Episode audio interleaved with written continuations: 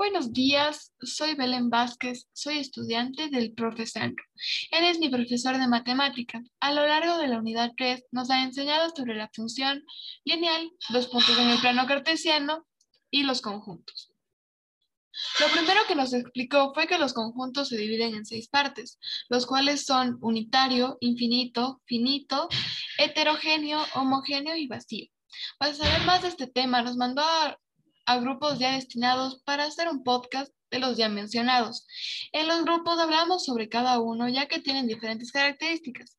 A continuación les daré una breve explicación sobre ellos. Comencemos. El unitario es el que está compuesto por un único elemento. El infinito dice que sus elementos no se pueden contar o enumerar en su totalidad. El finito dice que sus elementos pueden contarse o enumerarse en su totalidad. El vacío no presenta ni contiene ningún elemento. En los homogéneos, sus elementos presentan una misma categoría y en la heterogénea es al revés. Dicen que sus elementos difieren en categoría. Luego nos enseñó sobre la función lineal. Nos comentó que para hacer estos ejercicios se necesitaba una serie de pasos, los cuales deben ser cumplidos en su totalidad, ya que si no, puede salir algo mal. A continuación, hablaré sobre cada uno de ellos. Primero, debemos sacar la pendiente y la constante, ya que esto nos ayudará para los siguientes pasos.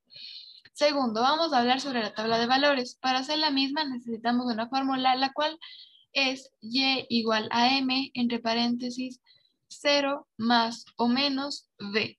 Un ejemplo puede ser y es igual a 56 entre paréntesis 4 más 4.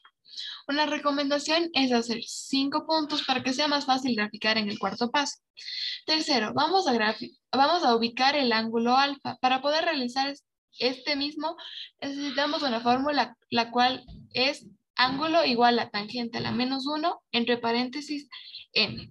Un ejemplo del mismo podría ser ángulo igual a tangente a la menos 1 entre paréntesis 4. Cuarto, debemos graficar en el plano cartesiano. Para poder hacer esto necesitamos la tabla de valores que ya hicimos anteriormente. Para finalizar este tema, necesitamos realizar los cortes X y Y. Para poder realizar este paso, necesitamos saber que en el corte X, Y será 0 y en el corte Y, X será 0. Muchas gracias por escuchar este podcast. Muchas gracias por estar aquí. Saludos cordiales.